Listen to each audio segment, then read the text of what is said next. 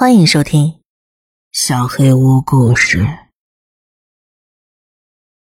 致另一个我，上集。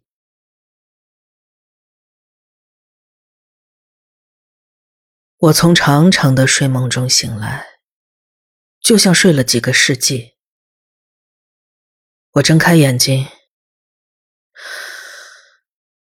是黑夜。我失去已久的爱人。黑夜，我太高兴了，太兴奋了，以至于睁开眼睛的一分钟之内，我一动没动。我只是躺着，凝视着美丽的黑暗，聆听着悠扬的寂静。这一刻，千金不换。我没察觉到自己在笑，嘴角都要咧到耳朵上了。我只是躺在床上。呼吸着黑暗，我下了床，跌跌撞撞的走进厨房，打开灯，拉开冰箱门，拿了瓶喝的，关上冰箱。门上贴着一张橘色的便签纸，我一把拽了下来，上面写着“买牛奶”。这是什么时候写的？想不起来。好吧，去买就是了。我走进一家商店，这个时间点只有这家还开着。我抓起一盒牛奶，径直走向柜台。柜台后那个人无精打采的：“就要这个吗？”他问道。我点点头，伸手进口袋。呀，钱包忘带了。我有钱包吗？啊，对不起，我没带钱。他的脸更臭了。让人看着就不爽。他从柜台上抢过那盒牛奶。嘿，我根本没抓着不放，好吗？别浪费我时间。行。哼，他活不过今天了。我盯着他看了几秒钟，还不是时候。我告诉自己，到处都是摄像头，所以我拖着脚走了出去。我在街上闲晃，踢着路边的碎石子和空瓶子。本来是多么美妙的一个夜晚呢！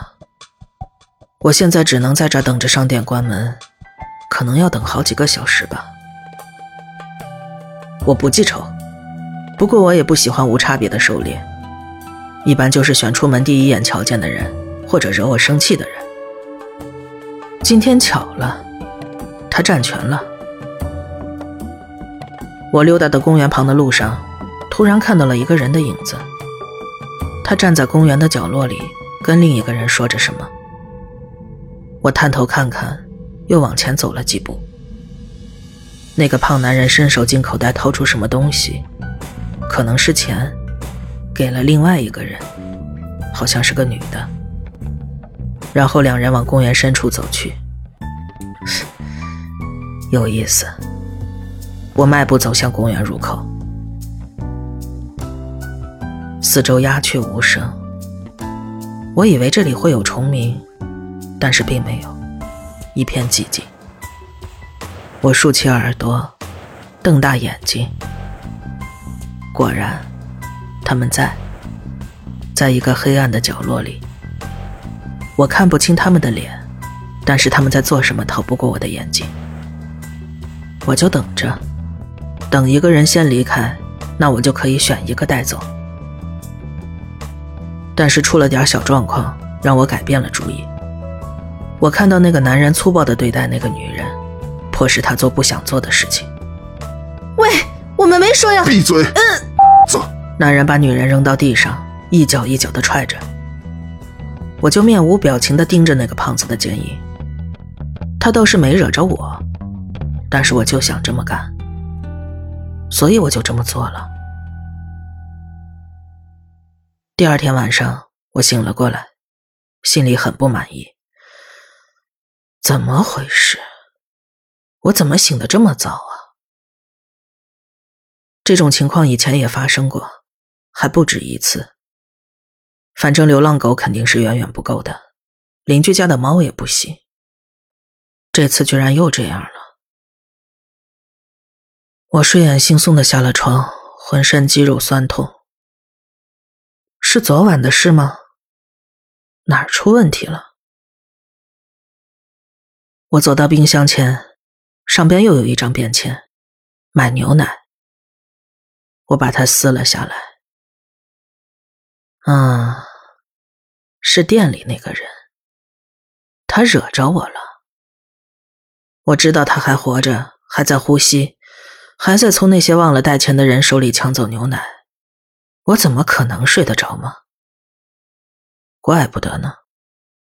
所以我才这么快就醒了。我冲出公寓，闯进宁静的夜晚。不过今晚也并没有那么平静。我看到几个警察在附近巡逻，他们的吉普车就停在商店门口，所以他们发现我的杰作了。他们在找我呢，只是他们并不知道自己在找的人正经过他们的身旁，走进了商店。我还在笑。不管他们再怎么努力，也永远不可能找到我的。我走到柜台，见到那个人，笑容终于落下了，血液开始沸腾。啊，就是这个。解决这个人之后，我又能睡很长很长时间了。我买了牛奶和巧克力，走出了商店。不管我有多按捺不住，也还是得等。夜更深了，两个警察已经缩在车里打起盹来。当那个人关掉灯，走出商店，锁上大门，一阵寂静的微风掠过他们的头发，然后他大步走开了，手里的钥匙叮当作响，嘴里好像还哼着小曲儿。我隔得这么远，听不清他的声音。我笑着跟在他后边。走近时，果然，他哼着奥罗拉的《逃离》。若我竭力奔去，终有一天，我是否将逃离这个世界？哼，你跑哪儿都逃不出我的手掌心。他自顾自地走着，完全没注意到身后还有个人。可能他还没听说那个胖子的事情吧。就死在离他商店不远处的公园里。不过这对我来说是件好事。他拐进了一条更暗的街道，我的夜晚变得更加妙不可言。我以为我终于要沉沉的睡去了，我玩的非常开心，现在该休息了。直到我再次醒来，与我的挚爱，我的夜晚重新团聚。我以为第二天我就不会醒来了，至少不该在白天吧。当然更不可能在他的办公室里。一开始我懵了，这是在哪儿啊？然后，一个念头就像一辆高速驶来的汽车一样撞上了我。他知道了，这是唯一的解释。他肯定是发现我醒了。我看了看他电脑上的日期，没错了，就是这样。那天晚上我跟那个店员玩够了之后就睡觉了。第二天他醒过来，意识到我做了什么，可能是我给他留下了什么线索，或者是他看到新闻之后猜到了。不管什么原因，然后他一夜没睡。第二天早上他来上班，但是他很累。很困，所以他在办公室睡着了。所以现在大中午的，我出现在了他的办公室里。我不喜欢跟别人共用一副身体，尽管另一个我会说这是他的身体，我只是个寄生虫。但是我们俩都知道，这并非事实。虽然大部分时间里我都在睡觉。但是他没有权利叫我寄生虫，而事实上，曾经有段时间我们俩是同时醒着的，那段时间，我们是一体的。那是很久很久之前了，我们还是孩子。我记得，我提过一些很有意思的想法，玩点不一样的游戏，但他总是退缩。啊，妈妈会生气的，不行，我们不能这样。还有，我们会受罚的，或者把我们送走。等等等等，切，就一直跟他那些愚蠢的朋友玩些愚蠢的游戏。我想玩我自己的游戏，一些不一样的、有意思的游戏，所以我就开始自己动手了。最开始是一条流浪狗，它已经奄奄一息了。这个国家流浪动物的数量一直在上升，猫、狗还有牛，没有人会在乎，相关机构什么都不管，倒是有一些民间团体。但是什么用都没有。其实现在我可以试试牛，体型更大、更有效，也更有意思，比一条半死不活、没人关心的小狗要有意思多了。没人关心那些小东西，只是偶尔有人给他们口剩饭。但要是有人敢碰那些所谓的神圣的牛，全国都会拉响警报。而且当时我还小，一条狗就足够了。那是我第一次感受到如此开心。那晚睡觉之前，我希望自己能睡个好觉。但是第二天醒来，我还是感觉不满足、不完整，就好像前一天什么都没发生过一样。我想要更多，我需要更多。第二次是邻居家的猫，这里头感觉有点私人恩怨，不过也恰好是我需要的。没有人关心那条死狗，但是当我看到邻居夫妇俩哭着到处贴寻猫启事时，一种难以言喻的安乐油然而生。这种满足感，就像那些警察专门为了我巡逻一样，但这仍然不够。我还要更多，我不知道究竟什么可以满足我。我已经从狗和猫的眼睛里见证了生命的流逝，我还需要什么呢？我很好奇。然后我找到了。喂，萨奇！有人朝我大喊：“上班时间，别趴在桌子上流口水。”我抬头看了看那个戴着超大眼镜的秃头大个子，他瞪眼盯着我。毫无疑问，这是他的老板。我花钱让你来干活的，不是让你来睡觉。我盯着他离开的背影，看看表，五点了。好吧，他活不过第二天了，但我还是得等着。我走出办公室，去到停车场。我有车吗？我探向口袋，但是没摸到钥匙，而是一封信，跟冰箱上的便签同样潦草的字迹。给你的，给我的，他给我的。我就像个白痴一样站在停车场里拿着信。我翻出了钥匙，找到了我的车。他的车，随便谁的吧。然后跳进驾驶座，打开了信。我知道你醒了。我不知道你醒来多久了，但是我知道你杀了公园里那个人，还有巷子里那个。看到冰箱里有牛奶的时候，我就应该意识到的，有一种似曾相识的感觉。我明明记得自己在冰箱上贴了张便条，就在凶杀案的前一天。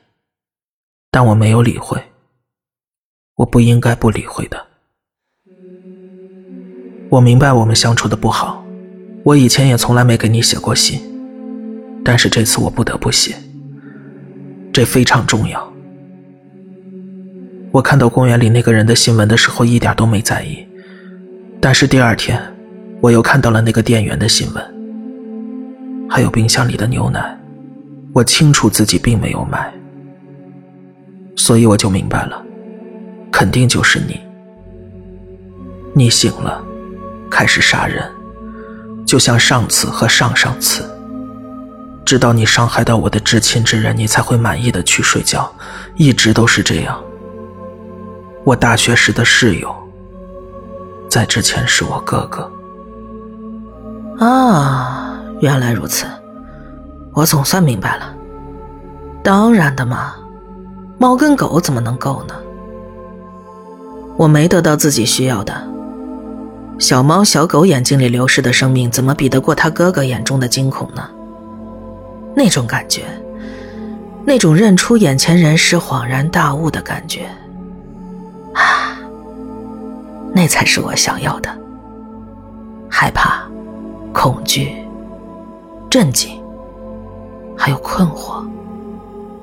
当他们面对那张熟悉的脸，他们以为这是他们的朋友、兄弟，十分亲近的人，他们以为自己十分了解的人。那种遭遇背叛的感觉，意识到没有人可以相信的绝望，哪怕是自己最亲近的人，这就是我需要的。这就是为什么我连着两个晚上都睡不着。这就是我每晚醒来都感觉不满足的原因。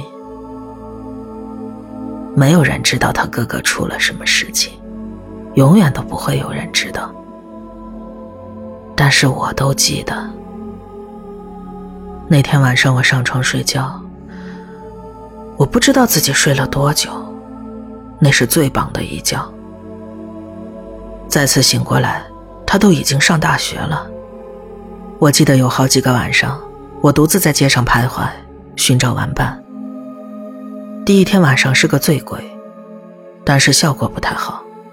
睡觉之前我就明白，第二天我肯定还会醒。当然，我确实醒了。接着是一个从酒吧还是哪儿回来的吉他手，但这还是不够啊，不够。我不知道为什么，我就是不满足，我就一直在街上找啊找。算我幸运吧，他的室友注意到我每晚都会从宿舍溜出去，第二天就会出现有人被杀的新闻，他以为自己是大侦探呢。傻，所以他尾随了我，我运气真不错。然后我就睡了最长的一觉，直到两天前那个晚上。我继续读信。或许我应该感谢你，从来没有把我牵扯进去。但是我并不会谢你的。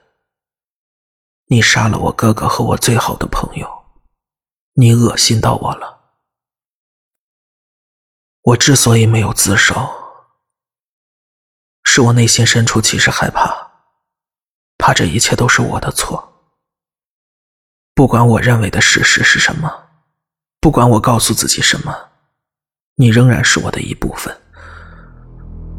或者那些都是我内心深处的欲望，或许你根本就不存在，根本就是我虚构出来的，只是为了让我自己良心上好受一些。但是无论如何，我想要摆脱这一切。我想要自由，想要远离你，远离我的恐惧。天知道这些年来我有多努力，努力工作去获得我应得的生活。我以为你已经消失了，我以为自己内心深处的欲望已经彻底消失了。但是你再次醒了过来。我预感到我的生活可能会发生些什么，我为之努力奋斗的生活，我不能让这种事情发生，所以我有个提议，如果你愿意的话，就算是我们的约定。我写信给你的原因是，我遇到了一个人，是的，我找到了一个可以共度余生的人。我从来没见过这么好的姑娘，她让我懂得了爱，我不能失去她。所以，下边就是我的提议：你想干什么就干什么，我给你一个周末的时间，你想杀谁就杀谁，今天是周四，我今晚不打算睡觉。明天下班之后我就直接去睡，可能我都熬不到明天下午下班。钥匙在口袋里，车在停车场，去做你想做的。作为回报，我只求你一件事：放过我女朋友。你随便杀谁都行，跟我多亲近的人都行，但是一定要饶过他。这都不算是个提议了，就当是个请求。我求你了，我给你一整个周末，周日晚上你就好好去睡觉。我跟你保证，下次你再醒过来，我还是可以把整个周末都留给你，依旧是同样的请求。我们可以维持这样的生活，我们可以定一个时间安排，我们可以的。希望你能理解。另一个自己。整封信读完了，但我心里只有一件事儿：或许你根本就不存在。他觉得我不存在，气死我了。他占用我的身体，这还不够，他还说这身体是他的。他怎么以为我是个鬼吗？他以为我是他创造出来的？我只是他内心深处最黑暗的欲望，根本不是真实的。哼，哼哼哼，行，我倒要让你看看我真不真实。我发动了车子，心里拿定了主意。